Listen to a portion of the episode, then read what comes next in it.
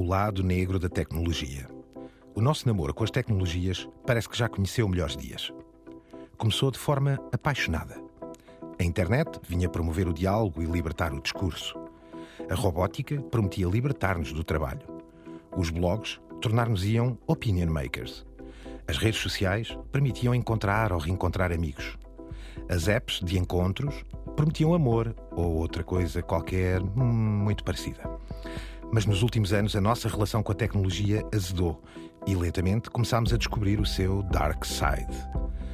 Hoje abriremos vários dossiês: redes sociais e depressão, democracia em perigo, os grandes monopólios, a inteligência artificial. Vamos descer a esse subterrâneo onde se escondem as ansiedades e os receios mais profundos. Tudo poucos centímetros abaixo da superfície mágica da Terra-média.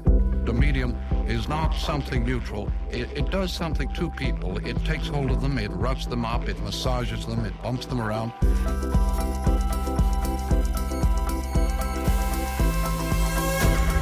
The medium is the massage. Caros peregrinos, bem-vindos de novo. Álvaro Costa é o guru radiofónico.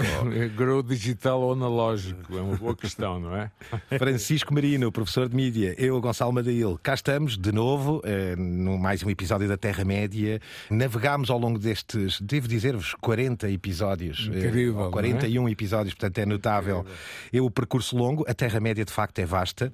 Este tema, eh, este abismo do lado negro da tecnologia, o dark side de que o Álvaro fala, andava aqui, digamos que a palpitar, não é? Não é à toa que nós já abordámos este lado obscuro do new media e em particular da tecnologia, mas havia que dedicar-lhe de facto aqui uma conversa, um programa eh, dedicado ao tema. Concordas, Álvaro? Absolutamente. Aliás, eh, tudo tem a ver também com os 50 anos de Dark Side of the Moon.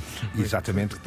Cai que nem uma um luva. Álbum, é um álbum uh, tem a ver com uma época, a ideia da existência humana, com lá está o nascimento de novas tecnologias, televisão por cabo, toda uma série de questões que têm a ver com a pressão existencial, não é um, disco psicodélico, mas pode uh, fazer o transfer para esta época, essa sim, de pressão máxima. Por isso mesmo, o nosso Dark Side of the Moon, metaforicamente, está a sentir um, pesadíssima pressão que nos envolve e 2023 vai ser para nós um ano de charneira. Inclusive, só para terminar este introito já longo, o que está a acontecer no Supremo Tribunal de Justiça norte-americano, tudo tem a ver com o que se passou em França, no Bataclan, já foi há oito anos, parece uhum. incrível, e o caso finalmente chegou ao Supremo Tribunal, que obviamente tem uma maioria conservadora e vai julgar a responsabilidade das apps uh, na transmissão de imagens, não é? Que eram protegidas por um, enfim, uma Internet Act de 98. Veja lá. Paradigmas sociais também implicam paradigmas jurídicos ou legais, não é? Francisco, é, é óbvio que o tema eh, não é de agora, é óbvio que a tecnologia está sempre num abismo, num, numa franja entre uma utilização que melhora o mundo e o põe em causa ao mesmo tempo. Isso já todos vimos. Mas convenhamos, o enquadramento e o contexto atual está mesmo a levar-nos com profundidade a este problema das tecnologias. Já elenquei aqui alguns dos temas que vamos conversar, mas uh, queres só fazer, enfim, uma abertura também tu, porque acho que o contexto nos leva mesmo a, a dedicar um programa a esta questão. Sim, faz-me lembrar uma ideia de Humberto Eco dos apocalípticos integrados, não é? Nem mais. Os apocalípticos eram aqueles que recebiam qualquer tipo de inovação tecnológica como uma espécie de um prenúncio do fim da civilização e os integrados recebiam todas as tecnologias como os amanhãs que cantam. Exato. E normalmente convém ter uma, uma postura um pouco equilibrada. Durante alguns anos fomos quase todos muito integrados e agora subitamente somos todos muito, muito apocalípticos. Nós próprios, até aqui na Terra-média, temos sido mais integrados do que apocalípticos e então hoje, hoje e... temos um episódio um pouquinho mais apocalíptico, não é? E Mas... há outro, outro aspecto, que não somos luditas, não é? Isto vem do protestantismo e da criação da imprensa, não é? Não somos luditas, mas talvez concordes que o ano começou de uma forma muito dark side. Uhum. Há sinais óbvios, em particular implantação social, até política e profissional da inteligência artificial. Esse é, na minha opinião, o grande desafio que a humanidade tem pela frente nos próximos anos. Tentaremos ser também aqui um bocadinho integralíticos, não é? Porque, porquê? Porque temos tido aqui o cuidado, aliás, há pouco tempo tivemos um exemplo claro Sim. do que é abordar, por exemplo, a guerra, neste exato momento, sabendo nós que muitas das nossas fontes são fontes ocidentais, para não dizer profundamente anglo-saxónicas, isto é um facto, e tentámos manter aqui algum distanciamento num momento de propaganda que existe das duas partes, não vale a pena contorná-lo. O mesmo tentaremos fazer hoje aqui, até porque não deixamos de ser encantados com a tecnologia, a Terra-média baseia-se nisso mesmo. Vamos abrir o primeiro capítulo, redes sociais e depressão. Tu próprio colocas aqui que há múltiplos estudos atualmente que têm realçado, de facto, para este fenómeno de um cansaço que está. É mais do que um cansaço, por um lado, um cansaço, mas também por outro, uma, um sentimento mesmo já de aversão e de culpabilização direta e, das redes sociais. E Gonçalo, doença mental que é a questão que vamos discutir agora. Exato, estava aqui a integrar precisamente isso tudo. É isto, Francisco.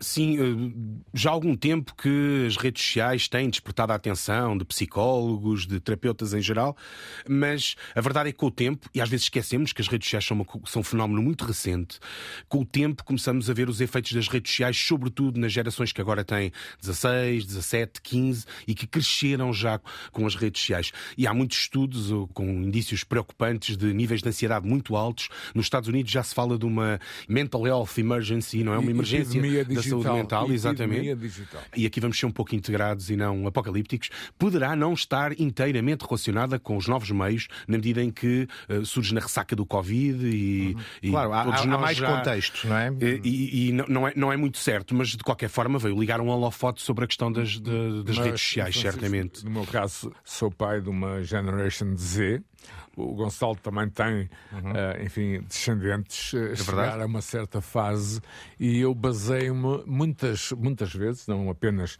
em estudos, e já agora recomendo o Le Monde, que esteve muito atento a um assunto que vamos falar daqui a pouco, mas lá está, olhando e observando, tomando licença em observar os amigos, os colegas da minha filha, noto que estes problemas são de facto cruciais. E a minha filha explicava e muito bem, são os tempos modernos. Isso é o Charlie Chaplin quando falava.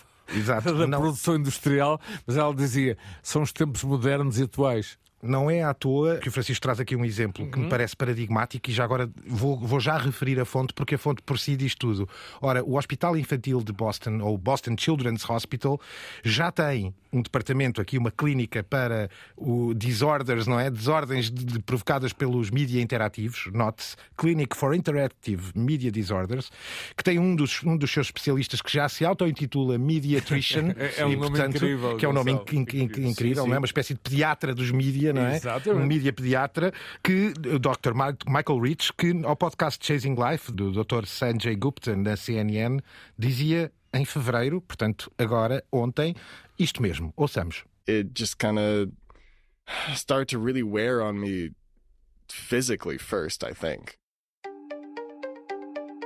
Because that was when I was just scrolling for hours, you know, not going to sleep. It was taking hours out of my day. The story I'm about to tell you will sound typical at first. It's about a college student named Jerome Yankee. He was pulling a lot of all nighters. But he wasn't cramming for exams. He wasn't hanging out with friends. It was hard to stop. It was, it was hard to say, okay, I've seen enough because there isn't enough on TikTok. There's no winning on TikTok, there's no end point. So you just keep going. And going. And going. In many ways, it is the point of TikTok. Scroll and scroll. Right into a rabbit hole. cá está, passou a ser reconhecido nos anais médicos e clínicos. Sim. É isto, Francisco. Daqui vai, vai seguramente, eh, vamos seguramente encontrar novos síndromes, novos, mas também se calhar novas terapias.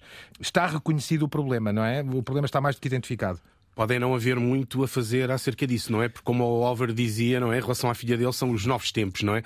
Eh, pois e então pode... eles surgem desta forma. É um, é um hábito de consumo de mídia Exato. que está totalmente que, implantado. Que não é refletido, é vivido, Sim. experienciado. E, e que tem, tem este... consequências. Sim. Tem consequências. Por exemplo, um like ou dislike pode afetar claro. uma amizade. Claro. Isto pode parecer ficção científica para muitos dos nossos queridos ouvintes, mas é um facto. Relembramos. Um like errado, um like errado, uma, uma foto no sítio errado, tudo isso e... contribui para a pressão social a que a juventude, millennials e mais agora Generation Z, estão sujeitos. Relembramos uh, Black Mirror, a série, Francisco, Exato, um sim. episódio que tinha como base e critério na teia social, social, é? a aceitação nas redes sociais, não é? E aqui também há uma outra questão que, que eles também abordam aqui neste vídeo, que está relacionada com o próprio tempo de consumo. Uhum, o facto de serem tempos de consumo muito, muito, muito, muito Altíssimos. prolongados. A ideia, há uma altura alguém diz aí na, na- no, no programa, o TikTok não acaba, não tem fim. O tipo está sempre. a- vem um vídeo, a seguir vem outro, a seguir vem outro. É uma espécie de um, de um fluxo contínuo de informação que não se interrompe. Embora este problema já se tinha colocado com a televisão. Quando começaram Exato. as emissões abertas, ah, a malta está viciada na televisão e havia muitos filmes de terror, muita. Claro. E reparem, a própria formatação, recordam-se que a MTV levou na altura a uma crescente formatação da indústria musical para a ideia da canção vídeo 3 minutos e hoje temos um attention spam baseado em clippings de segundos no TikTok e no Instagram e por aí fora, não é? E portanto Eu- também eu- há uma formatação da própria taxa de atenção, não é? Eu recomendo uma série que me foi aconselhada e que parece a partir de uma série juvenil, que é Red Rose. É sobre uma app que se multiplica e é colocada de uma forma surretícia nos smartphones de uma série de jovens da cidade de Bolton, eh, enfim, das Midlands inglesas, e que tem uma banda sonora que inclui TikToks de Jefferson Airplane, Laura Brannigan e outros nomes. E, e há aqui a tentativa de replicar o que se passou com Stranger Things. E é uma mistura de Stranger Things e de Black Mirror. Recomendo porque é exatamente disto que estamos a falar. Não há uma cena, uma, em que eh, os protagonistas não estejam armados, isto entre aspas, de smartphones. O smartphone está na vida destes jovens como o pão para a boca.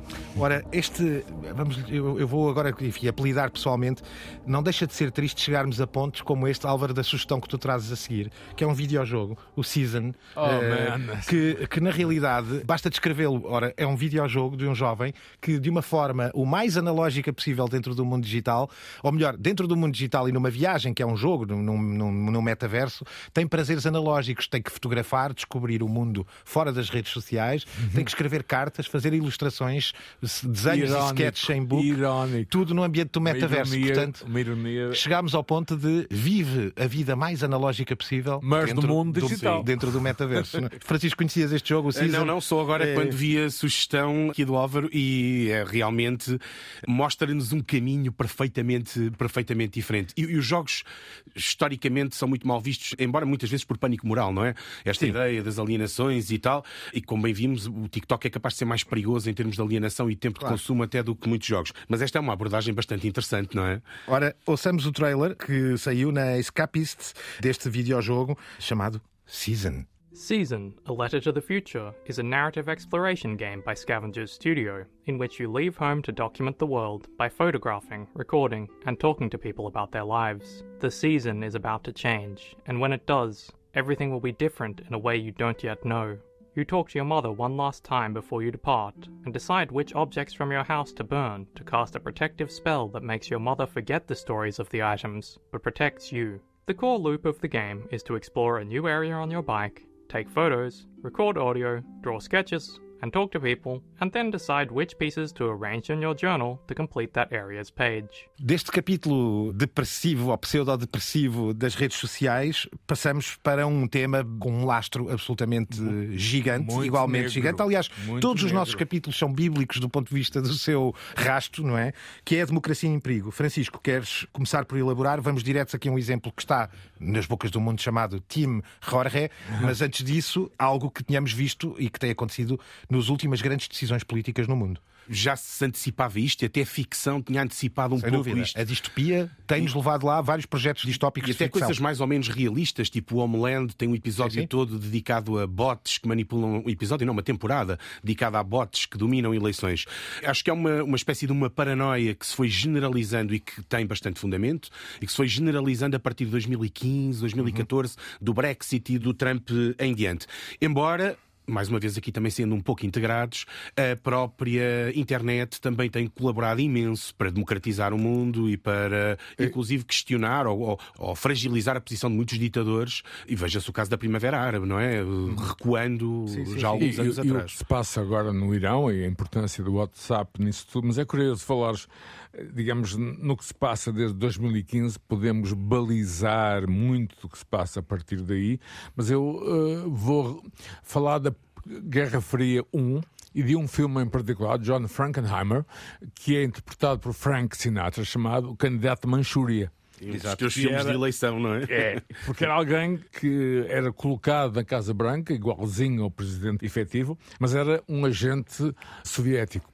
Ou seja, tudo isto também se coloca, não sei se concordam comigo, na ideia que vivemos, e há que dizê-lo, não há agora escapadela possível, uma Guerra Fria 2. Nem mais. Ora, pontos altos e baixos, obviamente, não é? Porque também eh, relembrar aquilo que vocês aqui relembraram com o caso da Primavera Árabe e outros, que é também é preciso ver que as, as redes sociais também têm servido como ferramentas para o bem, chamemos-lhe assim. E não o é? Telegram, Enfim. que ninguém conhecia e Exato, que exato. cresceu imenso com a, com a guerra na Ucrânia e que é muito usado, curiosamente, em territórios orientais. Pouco tu falaste, digamos, nos média ocidentais, dos quais fazemos parte, mas o Telegram era mais usado para o Oriente e para o Leste, curiosamente. Sim. Ora, ambos, Álvaro e Francisco, inevitavelmente fizeram questão de trazer à baila este tema do time Jorge, não é? O, finalmente descoberta a figura Finalmente, pessoal, o sim. israelita Tal Hanan, não é? Que é um ex-operacional das Forças Especiais Israelitas, que numa, numa reportagem insider, não é? E portanto com infiltrados, e portanto este é algo que recomendamos vivamente, é um projeto do The Guardian e do Forbidden Stories, que o Álvaro mais à frente também vai falar, mas que mostra, com uma câmara oculta, uma possível reunião. Fizeram-se passar por clientes e ficou relativamente claro no vídeo as capacidades impressionantes da equipa deste senhor, do time Jorge, não é? Que é no fundo um nickname que ele utiliza, o tal Hanan, de manipular com grande descontração, diria quase até, eleições para esse mundo fora. E que já teve intervenção e impacto em 30 eleições. É impressionante. E Aliás, precisa- está no portfólio dele a vender-se aos clientes, digamos assim. É, é- E era é um o, é o seu produto. É o seu produto, Sem digamos. né? Ora, ouçamos só aqui um bocadinho deste som. Este saiu em fevereiro eh, deste ano, 2023. Portanto, muito recente, muito Esta investigação incrível do The Guardian com a Forbidden Stories, um, um outro consórcio de que falaremos um bocadinho já a seguir. Ouçamos. Hanan's team control an army of more than 30,000 bots. A bot is effectively a social media account that pretends to be human but isn't human. It's being controlled through automation. Team Jorge's bots or avatars are by far one of the most sophisticated that we've ever seen. The bots are multi layered and have corresponding accounts on several other platforms, much like a human being does, which is why when you look at it initially, it does appear to be a real person. Ora, o que dizer, Álvaro? Olha, para já dizer que foi de uma forma analógica que eu cheguei a este tema. Há um- uma belíssima edição de Le Monde, o diário, não um diplomático, exatamente sobre isto. Eu creio que Le Monde também participa nas, nas Forbidden. Ahm, e eh, fala-se do time Jorge, eu obviamente li em francês, que é uma língua que eu domino, e impressionante, hum, eu, diria, a escala desta organização, a ligação, eh, enfim, à Mossad, a jusante, não é? Ahm, Mas não seja a formação, A não é? formação. Os israelitas têm demonstrado, já, já não é de agora, com Pegasus, outras empresas, não é? Pegasus, Sim, sim. essa e capacidade. A importância do hub, que aliás tu conheces, Gonçalo, de Sim, Tel Aviv. De Tel Aviv, sim, sim. que é uma cidade, é a nova Silicon Valley, face à decadência monstruosa de São Francisco. Será um tema interessante falarmos da decadência de algumas cidades aqui. Vale a pena falarmos de cidades do futuro ou de Exato. cidades Ou que estão passado. a preparar o futuro Ou e as que estão a passado. ficar para trás, São. Francisco, que foi eh, durante muitos anos a capital digital, eh, enfim, num ponto de vista de business, está neste momento a tornar-se uma cidade distópica. Não é? Ora, só para conhecermos um pouco melhor esta fonte, a Forbidden Stories é um consórcio de investigação que se dedica, acima de tudo, à procura e ao rastro e à investigação sobre jornalistas assassinados. Em dezembro do ano passado, 22, apresentavam-se assim. Over the past five years, more than 300 journalists have been killed around the world. Forbidden Stories' mission is to ensure that their investigations do not disappear with them. Forbidden Stories, an international network of journalists. designed to finish these stories and the investigations. We pursue the work of assassinated, jailed, and threatened journalists worldwide.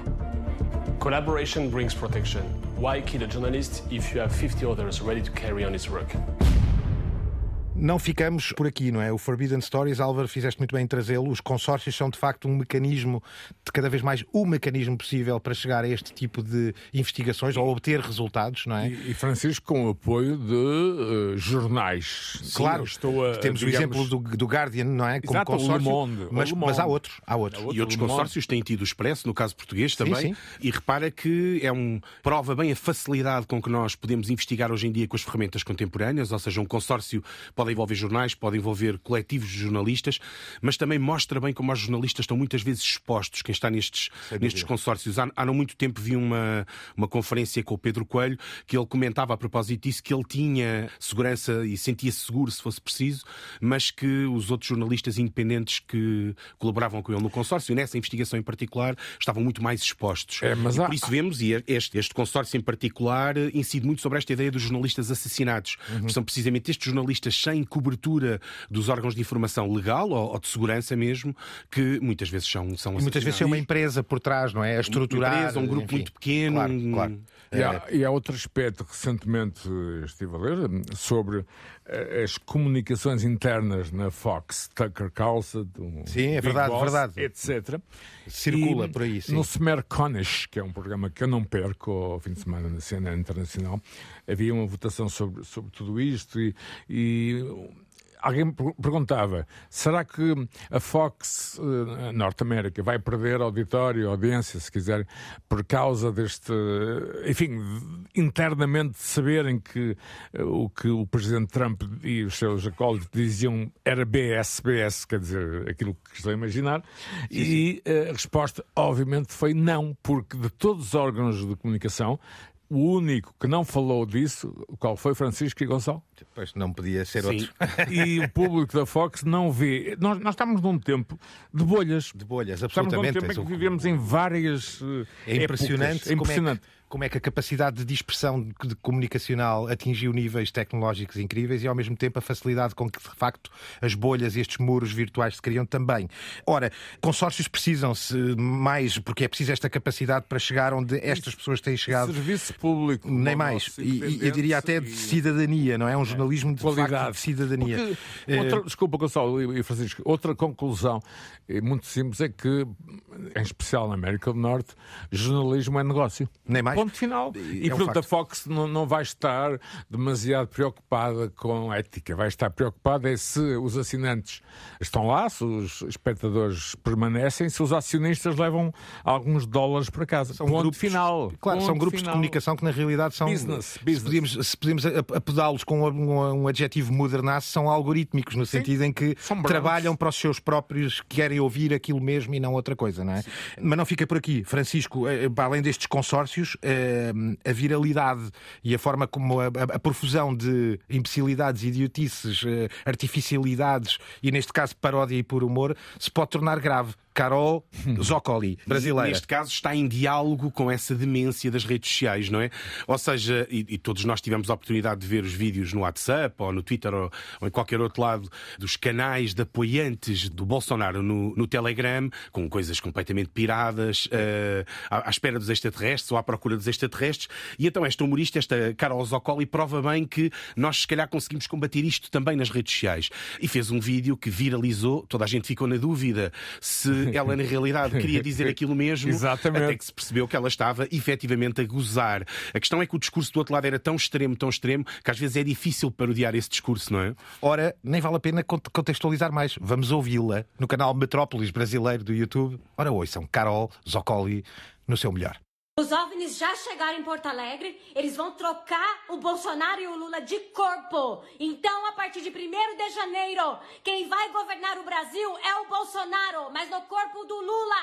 Calma, patriotas, calma! É isto. Portanto, um Lula fantástico. incorporado eh, por Aliens, Bolsonaro. aliens, estão- A tentar tranquilizar o eleitorado bolsonarista, Exato, não é? exato. Não, e, Com a portanto, mesma linguagem e com o mesmo discurso. quem não é? sabe mas se esta aqui- não é a melhor arma, não é? Mas houve, há aqui uma coisa que, que o humorista faz, que é jogar no campo adversário. Nem mais, nem mais. E, e, obviamente, a ironia, há uma linha muito muito tenue, não é?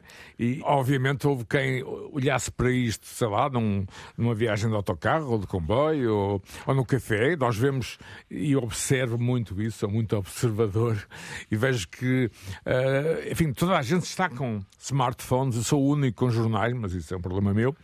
E realmente, quem olhar para isto de uma forma, digamos, montante, jusante e não ao centro, vai pensar que a senhora está de facto, até porque faz comédia, com um tom muito sério. Ora, pegando na tua geografia precisamente, a montante, as redes sociais e a depressão, a jusante, a democracia em perigo.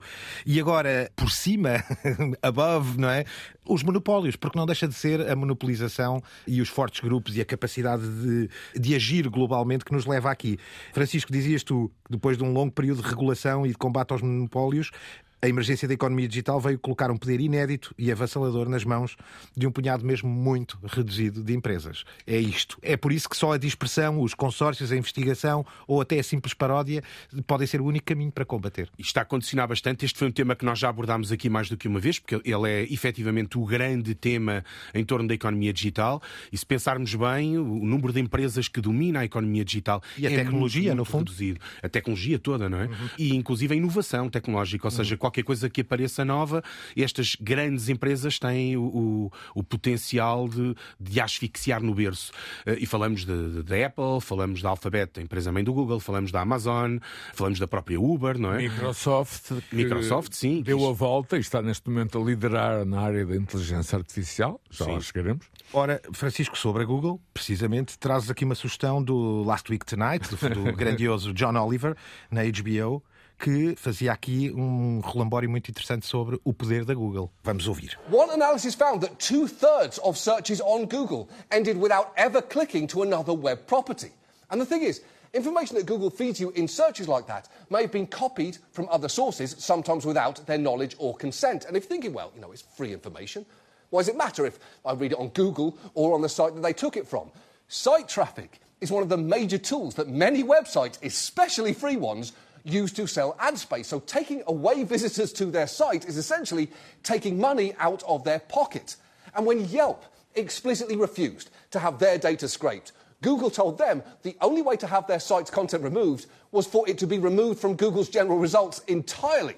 And as the CEO of Yelp explains, That is basically a death sentence. Difícil de combater, não é? Estes monopólios vão ser muito difíceis de combater. E o vídeo é muito interessante porque ele analisa-os todos. Ele uhum. começa no primeiro e acaba, na, se não me engano, na Amazon.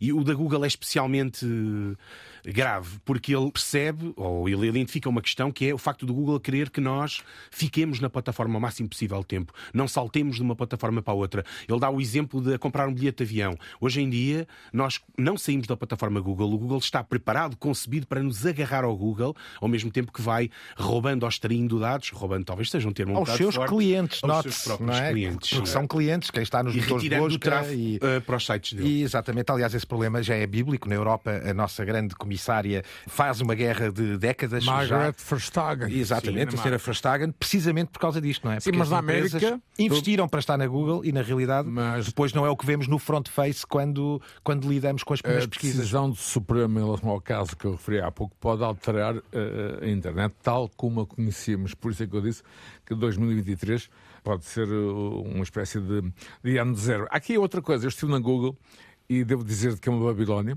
e devo dizer-te que, eh, devido a esse poder, a cantina é magnífica. E depois comunicam-me por apps dentro da Google City, em Mountain View, Califórnia, e eu vi o futuro. E Portanto... o futuro é multilingual, multirracial e é, acima de tudo, digital. No campus, digamos assim, da, da Google, eh, as pessoas comunicam via smartphone. Quanto à, à, à comidinha eh, gratuita, na cantina devo dizer que é melhor do que alguns restaurantes de topo. Ou era, agora não sei. Ora, no meio de tanto dark side of tech, ainda há uma boa cantina, não é? Apesar de, apesar de tudo. Embora, se quiseres fazer já ponto para o nosso tema seguinte, saiu um artigo muito engraçado no, no, no The Atlantic sobre a inteligência artificial, que é o tema que vamos falar de seguida, mas que falava precisamente da ansiedade do Google e que dizia uma coisa fantástica: que o Google é uma empresa muito mal sucedida, se pensarmos bem. Ou seja, o Google inventou duas coisas o motor de busca, pelo qual é conhecido, e o, uma conta de e-mail, ou um modelo de e-mail que é originalmente um rip-off até do Hotmail. todos os outros negócios que o Google desenvolveu no campus da Google faliram irremediavelmente. E a Google é só. Talvez menos a cantina. Sim, talvez menos a temos cantina. o YouTube. Mas não é, o YouTube foi adquirido, ou seja, a estratégia deles é sempre adquirir os conteúdos dos rivais, seja o YouTube, seja o Vine, e até agora. Tirando estas duas exceções, o, o texto é muito engraçado. Tirando estas duas exceções, São um insucesso O Google de- é a empresa como criadores, Mas é? reparem, o Zuckerberg fez o mesmo com o WhatsApp, que na altura, e é curioso, li um artigo magnífico há uns anos atrás, em que contava o número de trabalhadores. E eh, desde o século XIX, assim, a grande revolução industrial, até hoje. Quando o WhatsApp foi comprado, era uma pequena, eh, enfim, operação em São Francisco, o número de trabalhadores da WhatsApp, que é hoje, de facto, eh, a grande comunicação, até, até, até para nós, temos um grupo e facilita muito, era meia dúzia de pessoas. Ou seja, o, o high-tech não proporciona muito, muitos postos de trabalho. E É um tendemos. muito importante. E quem sabe, se não tendemos, a que esse número decresça e Ainda mais. reduza ainda, Ainda mais. mais. Com este tema inevitável do dark side da tecnologia do nosso episódio de hoje, que é a inteligência artificial. Francisco, usavas aqui a expressão do o apocalipse ao estilo 2001 Odisseia no Espaço.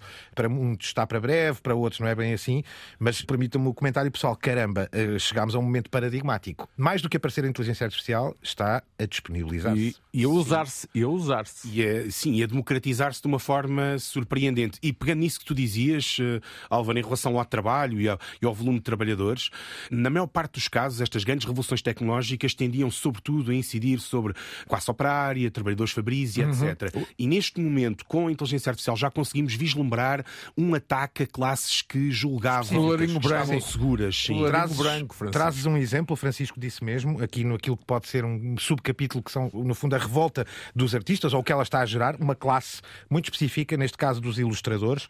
No- neste podcast do Pale Schmidt, eh, chamado Comics for Beginners, em agosto de 22, este mesmo Pale Schmidt entrevistava Dave McKean, que não é um senhor qualquer. Queres eh, explicar quem é? É, é um senhor, é, trabalhou com, no, no meio dos cómics, é provavelmente um dos artistas mais, mais respeitados. Trabalhou inclusivamente com Neil Gaiman.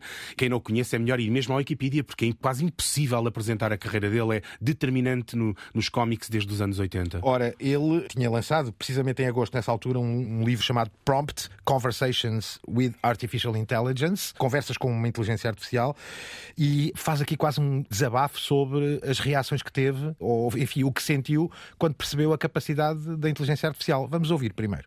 I understand everything changes, everything moves on. Okay, if that's the world we're moving into, okay. But I just I don't see anybody really asking those questions. Why we're doing this? Is this the, is this the world we want to move into? What is the collateral damage going to be? So I wanted the book to ask those questions really. The tech evangelists release these uh, viruses on us with no forethought, and we are distracted by the lovely bauble of it and all these new things. sure. And, and and the downsides don't start to appear for a decade down the road, and by then it's too late. You know, it's it's embedded in our society, and uh, you can't uninvent these things. I mean, I have a basic problem with the idea of AI art. Art, for me, has a very particular definition. It's it's a human activity. I've had arguments with people about you know a beautiful sunset that they've said, look at that extraordinary sunset. Now, to me, that's art. Hmm. That's the other person talking. For me, it's not art. It's nature. If you make a painting of that, if you interpret that through the human imagination, then it can become art if it's good. Everything around you is not art. It's not art until it's gone through the, the process of being interpreted and understood and redefined uh, as, a, as part of the creative process of being human. Now, whether we fold AI into that is part of the decision. Para ele, provavelmente, ele pôs mesmo em causa, bem, provavelmente não vale a pena continuar, não é? Eu faço Eh, uma pergunta, sim. Gonçalo. Quantas profissões desapareceram nos últimos 100 anos? Sim, claro. Há, há um site que é uma espécie de cemitério digital onde podem encontrar tudo aquilo que foi desaparecendo, incluindo sites e blá. Ah, queres dar o nome, eh, se te recordares? Ou, Eh, Neste momento, por acaso, não quero Então, mas vamos- ninguém, mas depois irei fazê-lo. Mas vamos apresentá-lo, É um sim, sim. tema que eu acho que seria importante para nós eh, olhar para os últimos anos e ver o que é que já desapareceu. Arqueologia do digital, não é? Digital. Exatamente, Quanto à arqueologia eh, profissional, quem é que não se lembra dos aguadeiros, dos emuladores, claro. dos distribuidores, ou seja, a quantidade de, de profissões que desapareceram com novas tecnologias, algumas industriais. É óbvio que aí vai uh, redesenhar o conceito de trabalho.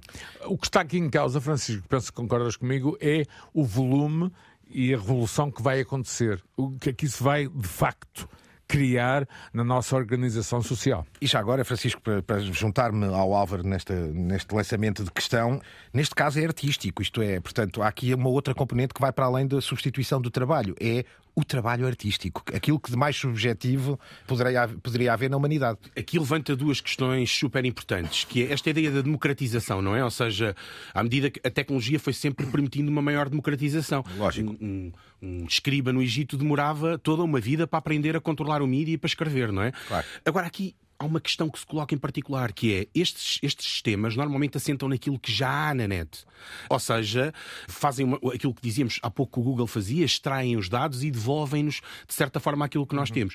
Logo, como alguém dizia, também já não sei quem, num, num destes artigos que saiu agora recentemente, eles são muito bons a reformularem a mesma ideia sem qualquer tipo de inovação, do ponto de vista estilístico. Uhum. Que, é, que, isso era, é óbvio que é a componente humana que é introduzida. Claro. E depois levanta uma questão de direitos de autor e levanta até uma questão de sobrevivência para ilustradores, daí esta revolta dos. E esta virtualização traz também, faz desaparecer também um conceito, enfim, no trabalho ou na criação, que é a ideia de manuseamento e a ideia de instrumentação, não é? Ou seja, de nós podermos aprender a dominar uma determinada ferramenta. A ferramenta é sempre a mesma, os conceitos é que variam neste caso, não é? E, Portanto, até isso se perde, e não é? até descobrir técnicas durante esse procedimento. Se tu olhas claro. para estas, o Mid Journey, o Dali, o Stable Diffusion, não, não operam da mesma, da mesma forma. Todos da mesma forma. Melhores que as outras, e... mas é óbvio que vão buscar muito à net ou muito ao, ao nosso input, aquilo que nós damos para produzir e para criar. Eu não quero ser demasiado negro, mas a tecnologia está um passo à frente da humanidade. Parece, não é? Aliás, eh, precisamente aqui no, no, na CNN, Anderson Cooper, um jornalista... Eu já vi live. Exato, muito, muito, muito conhecido, entrevistava o, o professor Scott Galloway da Universidade de Nova York, na CNN, que contava exatamente o que é uma ascendência meteórica, uhum. neste caso do, do, da, do, do, do, site, enfim, do, da plataforma do momento, o Chat GTP, um, precisamente um, enfim, um conversador de inteligência artificial, um, a rapidez com que ele chegou, mesmo comparando com outras empresas digitais. Ouçamos. Tonight we're taking a closer look at a new technology that's making waves in the world of AI. ChatGPT, a language model created by OpenAI, has the ability to respond to prompts in a human-like manner. And joining us to discuss the implications of this technology is Professor Scott Galloway, a leading expert on AI and technology. Okay, so what I just said, what I just read to you, I didn't write that, and my staff didn't write that either. No human wrote it that was written by a new online tool called ChatGPT. It's a program you can find on the web that will compose anything you ask it. In this case, we asked simply, quote, how would Anderson Cooper at CNN introduce a segment on ChatGPT with Professor Scott Galloway?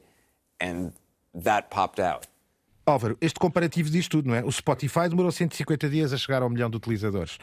O Instagram demorou 75 dias. Ora, o chat GPT demorou 5 um dias, ou não é? Cinco, ou menos. Eh, e, portanto, isto eh, demonstra bem o quão assustador e avassalador é, neste caso, a disponibilização ainda e o acesso. Há, ainda há esperança para a humanidade, porque recentemente alguém derrotou a inteligência artificial num jogo de Go. Uhum. Talvez o primeiro teste direto entre, uh, enfim, a inteligência humana e a inteligência artificial.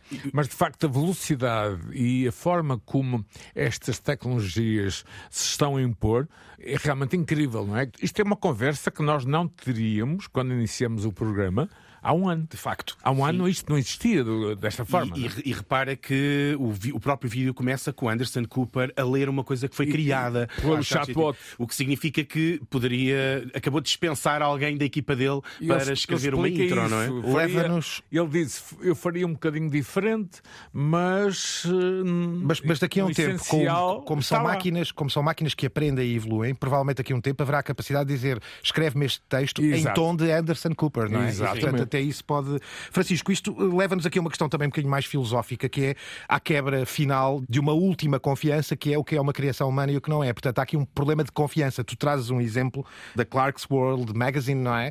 Que diz isso mesmo, não é? Quem faz o quê e como. E que é uma revista de ficção científica e que subitamente recebeu centenas, ou seja, o número de subscrições disparou.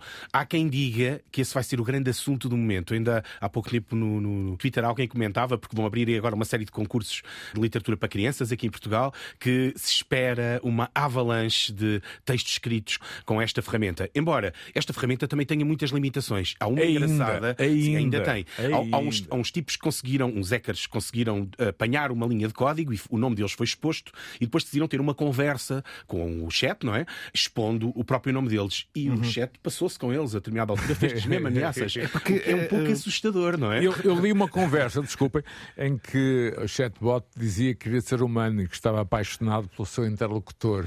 Isto parece o filme Her, não é? Lembram-se? Por exemplo, Her. Eh, eh, Levanta-nos aqui. O Joaquin Phoenix. Levanta-nos esta questão da desconfiança, porque vamos estar todos, digamos, de, de sobrolho ou de olhar de relance, a olharmos para trás dos nossos próprios ombros, porque Gonçalo. vamos quebrar essa relação, não é? Quem é fez o óbvio. quê? Foi humano ou foi Eu máquina? queria só colocar uma, uma questão. Uh, a novela é diferente do filme. A novela originalmente chama-se Do Androids Dream of Electric Ship, ou seja, mais? androids sonham com carneiros uh, elétricos.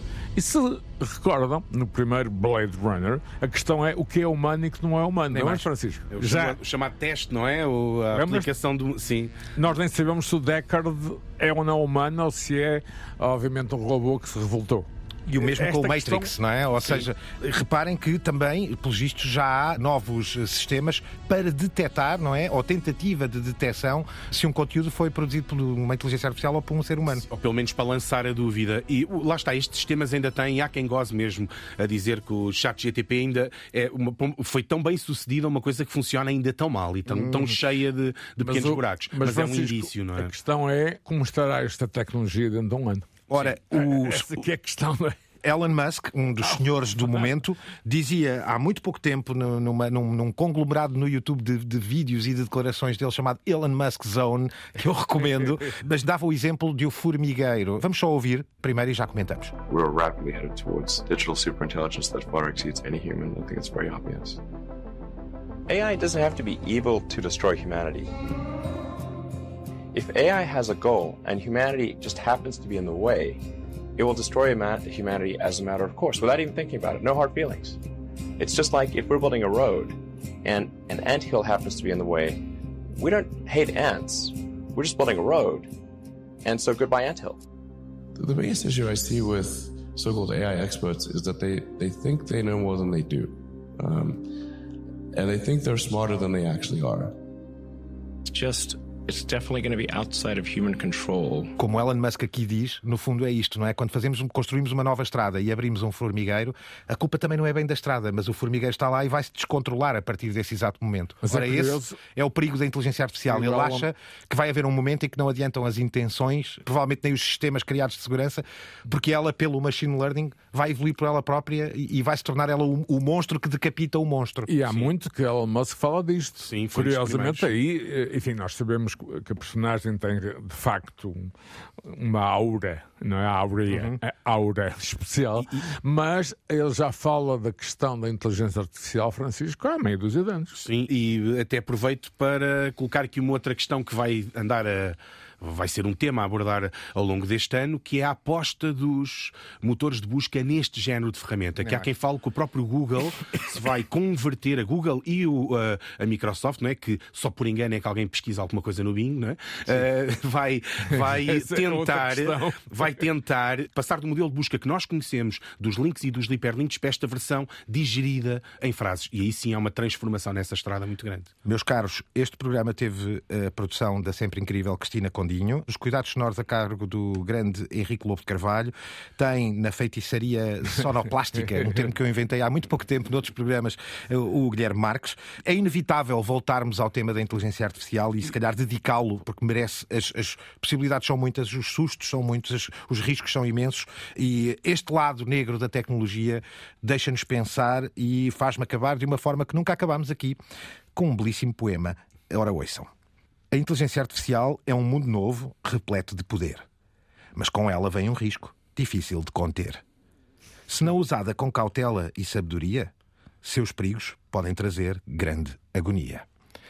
Ora, esta bela rima foi produzida pelo senhor, um poeta neoclássico chamado Chat GTP. É, Aí está, aí está. E, e eu agora também acabo com, eh, ok, foi Dark Side of the Moon, 50 anos, mas Look at the Bright Side of Life. Ora, nem mais. Monty Python para alegrar. Abraços e até para a semana. The medium is not something neutral. It, it does something to people. It takes hold of them, it roughs them up, it massages them, it bumps them around.